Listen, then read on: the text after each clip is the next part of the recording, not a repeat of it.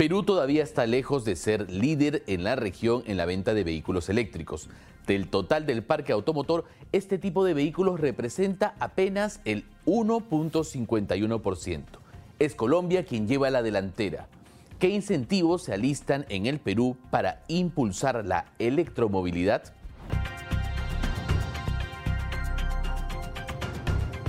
Lo saluda David Reyes Zamora, director periodístico de gestión, y esto es Perspectiva.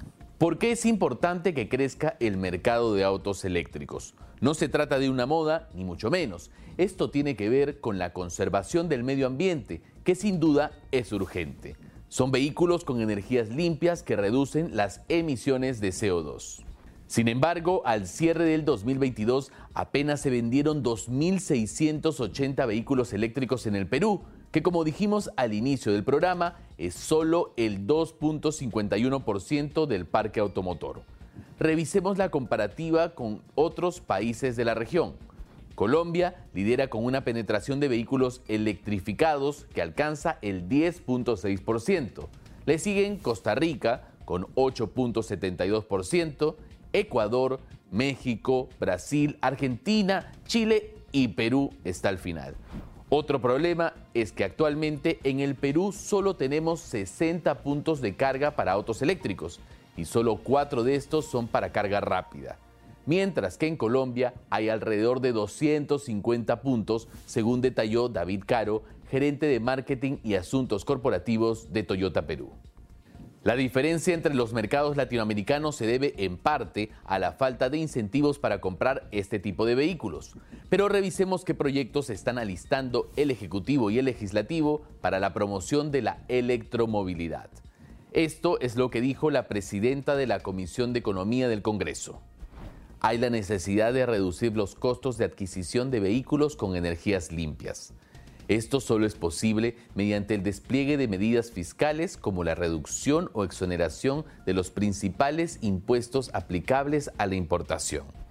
En principio, esa era la idea del Congreso. Se propuso exonerar el impuesto a la renta, el impuesto general a las ventas y el impuesto selectivo al consumo. Sin embargo, en un reciente debate este proyecto quedó atrás el Congreso ya retiró de su propuesta todos los beneficios tributarios a importadores y comercializadores de vehículos eléctricos. Solo se beneficiará en impuesto a la renta a las inversiones en estaciones de carga y mantenimiento de vehículos eléctricos, siempre que sus ingresos por esta actividad superen el 70% del total. Conversamos con Marco Antonio Camacho, del Ministerio de Economía y Finanzas para conocer el enfoque del proyecto que prepara el Ejecutivo para impulsar la electromovilidad. Lo que hay que hacer es incentivar la demanda. Si exoneramos a las empresas del IGB, no hay garantía de que eso se traduzca en el precio final. Ojo, el Ministerio de Economía aclaró que dará incentivos a los compradores de vehículos eléctricos con la devolución del IGB, pero solamente a los que sean para transporte público y de carga, no particulares. ¿Cómo es la experiencia de Colombia otorgando incentivos? David Caro de Toyota Perú lo explica. En Colombia se maneja una reducción de la tasa del IGB de 19% a 5%, así como una reducción del impuesto a la importación y el impuesto por posesión vehicular. Asimismo, se les permite ir por vías preferenciales. En todo caso, lo que sí es claro es que estos proyectos todavía tardarían varios meses en realizarse. Estaremos a la espera del consenso final.